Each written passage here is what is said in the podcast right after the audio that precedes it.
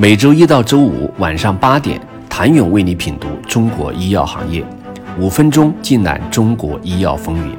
喜马拉雅的听众朋友们，你们好，我是医药经理人、出品人谭勇。由中国医药企业管理协会主办、医药经理人承办的第十二届中国医药上市公司竞争力评选，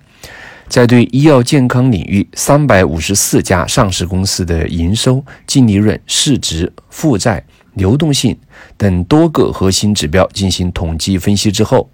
其中不乏一些历来十分优秀的公司，例如曾被认为是首仿药之王的港股龙头中国生物制药。二零一九年榜单中，中国生物制药凭借优异的各项指标、数字客观分排名第一，而在二零二零年，其迅速下降到二十六位。这就使得中国生物制药成为一个最具观察价值的样本。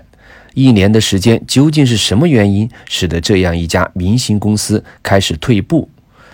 显然不是因为营收。上市公司公告显示，二零一八年中国生物制药营收为两百零八点八九亿元，而二零一九年底这一数字增加了近四十亿元，达到二百四十二点三八亿元。也并非因为市值，二零一八年底中国生物制药的市值为五百六十九点九八亿元，而到了二零一九年，其市值已经实现翻倍，达到了一千二百二十九亿元。问题出现在净利润上，二零一八年中国生物制药净利润为九十点四六亿元，而到了二零一九年，这一数字只有二十七点零九亿元。在公司公告中，中国生物制药将其归因于缺少去年取得的大额一次性分阶段收购收益，但同时也表示确实受带量采购政策影响较大，而事实也的确如此。中国生物制药以肝病药物起家，但因为受集采影响，近年来这部分业务呈下滑之势。二零二零年上半年。中国生物制药肝病用药的销售额约为二十二点四九亿元，而这一数字去年是三十二点九二亿元，降幅超过百分之三十，占总收入的比例也从百分之二十六点三下降到百分之十七点八。值得注意的是，中国生物制药显然并不是唯一一家受带量采购政策影响而出现大幅滑动的上市药企，甚至有企业受到的影响以及被调整的范围更加明显。例如，曾经靠一款阿托伐他汀打天下的德展健康。嘉陵药业在二零一九年其排名是二十二位，而在二零二零年则下滑了一百六十二名，排名第一百八十四位。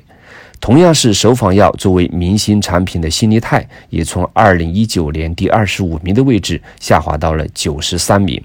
应该说，在政策影响之下，企业是否真正具备核心竞争力，是否真正具备抵御风险的能力，便直接被拿到台面上来进行衡量，而一些结果也自然的浮现。之前仅布局化药、仿制药的企业，几乎是不可避免的受到集采的冲击。从目前来看，这种冲击仅仅是时间早晚的问题，区别因素就在于产品是否通过一致性评价，是否在国家各地的采集目录。此前仅以营销能力见长而产品创新能力不强的公司，将会在集采的冲击下被迫露出底牌。当医院准入成为被行政许可的特权，而非动用各类营销资源才能突破的时候，谁能有更好的产品，谁才能够最终立于不败之地。能够及时布局院外市场的，例如互联网市场、零售药店市场，要比只能守着院内市场的企业更具有及时调整的灵活性。而这很大程度上既与产品本身特性有关，也与企业的推广策略紧密关联。昔日王者落幕，明日新秀登场。想了解政策与市场双重因素的冲击下，中国医药产业的市场格局正在发生怎样翻天覆地的变化？请您明天接着收听。谢谢您的收听。想了解更多最新鲜的行业资讯、市场动态、政策分析，请扫描二维码或添加医药经理人微信公众号“医药经理人”——医药行业的新闻与资源中心。我是谭勇，明天见。